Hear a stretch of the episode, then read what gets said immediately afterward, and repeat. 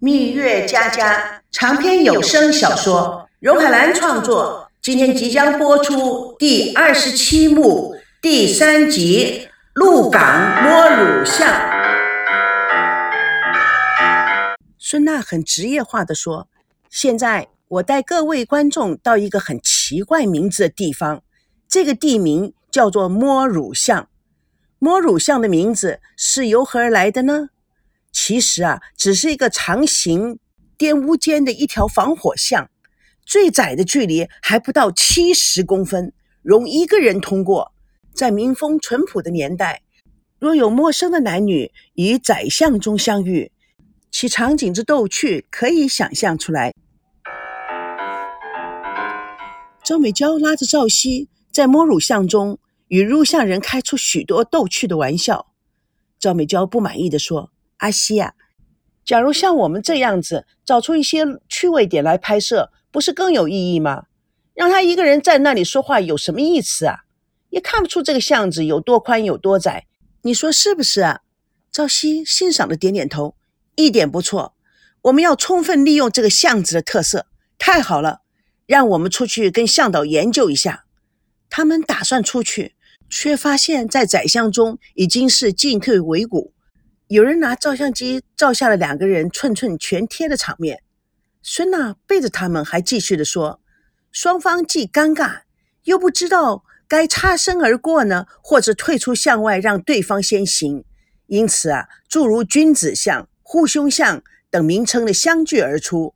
不过啊，都不如初里的摸乳相来的诙谐。”他说完了套词，一看巷口围观人多了，想走回头路。但见赵美娇与赵熙在窄巷中亲密的样子，立刻生气，反身向人群走去。有些观众追着孙娜，也有挡住她的去路，要她签字。更有一些喜欢恶作剧的人，贴墙站在那里，弄得她进退两难，不知道应该怎么办。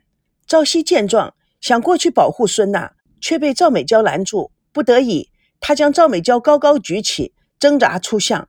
孙娜被围挤。心慌，回头不自禁的叫：“赵熙，救我！”但是他看到的是赵熙高举的赵美娇，美娇被举得得意的哈哈大笑的场面，有点屈辱的感觉。他纳纳的站在巷中，巷外的赵维康要进入巷中救孙娜，几个剧组的人抢先过去，助孙娜苦战脱逃，摆脱喧哗的人群。孙娜好不容易在剧组的帮助之下。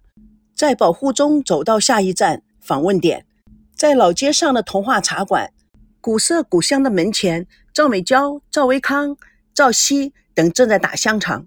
老板兴致勃勃地说：“二十五块可以买一根香肠，但是你也可以试试手运来打香肠。”孙娜看了他们一眼，跟着镜头往茶馆里走去。茶馆四壁挂满了老式的海报，到处陈列着各式各样的民俗方面的古董。他站在一棵古老雕刻的旁边，停下来说：“这是个百年的老房，大家都可以看到那边狭窄的楼梯可以直上二楼，楼下用来开店。”这时，他由窗口看到赵美娇正好在喂赵熙吃香肠，还拿了一瓣大蒜塞到他的嘴里。赵熙辣得够呛，赵维康在旁边拍手，三个人玩得非常开心。他皱下眉头，跟导演说：“我想休息一会儿。”导演还没来得及说什么，他就自说自话地走出了茶馆。导演也看了看外面的赵熙、赵美娇和赵维康，叹了口气。孙娜一下台阶，赵维康就拿了根香肠，笑眯眯地走向孙娜：“哎，尝尝看，台湾香肠一级棒哦！”孙娜一把把香肠打在地上：“你们真是太无聊了。”他自己一个人哒哒哒地朝巷口走去，众人面面相觑，不知道到底是怎么回事。赵美娇大叫：“野蛮人，谁吃你那套？”孙娜生气地转身往回走，径自走到赵熙和赵美娇的面前，一把夺下赵熙手中的香肠，摔在地上，并狠狠地踩烂。赵熙瞪着眼睛，气得说不出话来。赵美娇更是生气：“你这是什么心理呀？你变态呀你！你看不得别人快乐是不是？”孙娜非常的愤怒：“我就是看不得别人快乐，你怎么样？”赵美娇欲抓孙娜，孙娜也不甘示弱，双方貌似就要开战。众人见状，忙拉开他们。就在这个时候，闪光灯一闪，大家发现又有一群狗仔队在巷口方面跑来。剧组众人迅速奔向汽车，但见数部汽车扬长而去。车中惊魂未定，孙娜与赵熙责怪的目光撞到一块，连忙躲开，不料竟看到了赵美娇狠狠地瞪着眼睛看着他。孙娜想起以前的情景，气未消，大叫：“停车！停车！”阿烈吓了一跳，立刻刹车。赵美娇、孙娜、赵熙滚成一团。后面的车子也一起紧急刹车，有两辆车因此轻微追尾刮蹭，场面一片混乱。车门开，孙娜冲出，赵熙追出，赵美娇想抓住赵熙没抓住，摔倒在地，她的手背、膝盖都被摔破了皮，她张开嘴，大声的哭了起来：“流血了，流血了！”赵维康立刻抱起赵美娇放在车上。大家都围着他看他的伤势，安慰他。赵熙听到赵美娇哭声，回到车旁，赵美娇一下抱住他，大叫：“阿西哥，痛啊！”赵熙爱怜的拍着美娇的背：“美娇乖，美娇不哭，让哥哥看看好吗？”阿朱猛力地拉住孙娜：“我真不明白，你担心什么？你看看这两个人的样子，朝夕对待阿娇，分明是大哥哥对待小妹妹嘛，小妹妹。”哼，谁知道？你怎么这么不懂事？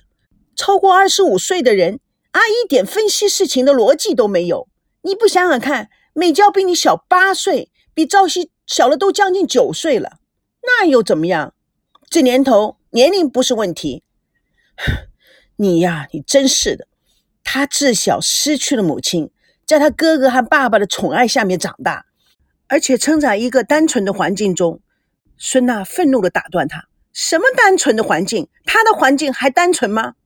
阿朱摇摇头，耐心地说：“他平时是不会这样霸道的，可能是看你们从大陆来的，觉得新鲜，有点人来疯。”阿朱，我真不懂你在说什么。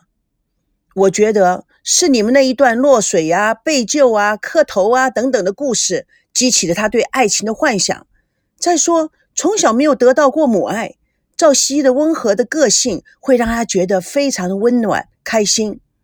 孙娜惊讶地看着阿朱，再看看赵熙和赵美娇，阿朱义正言辞地说：“我知道你也在娇宠的环境中长大，但是你比他大那么多，同时这整个剧组人都是围着你转的。啊，你知道我们一集的制作费要比别人三四集都要多呢。龙珠卫视对你没话可说。”你现在是名人了，明星，你在为这些芝麻绿豆的小事做出这样的表现，你不是很滑稽吗？同时，我跟制片七年了，从来没有看过赵维康对他妹妹这样说话的。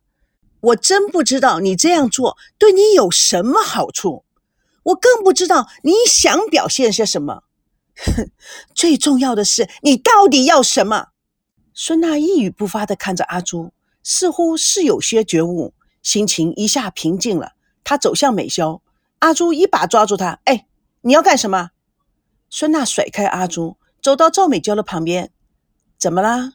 让我看看。”他拿起赵美娇的手，轻轻的吹了吹：“嘿，吹吹啊，就不痛了。”美娇还是哭丧着脸，撅着嘴，指着伤口：“娜姐，还是痛。”孙娜看他可爱的表情，升起爱怜之心。小 baby，不要哭了，是姐姐不好。赵美娇不知道有什么心电感应，突然扑到孙娜的怀抱中，像一个渴望母爱的婴儿。赵熙、赵维康微笑的看着他们。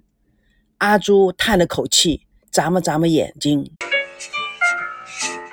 蜜月佳佳，变化莫测。主播荣海兰与各位空中相约，下次共同见证。第二十七幕第四集，冬雪爷爷。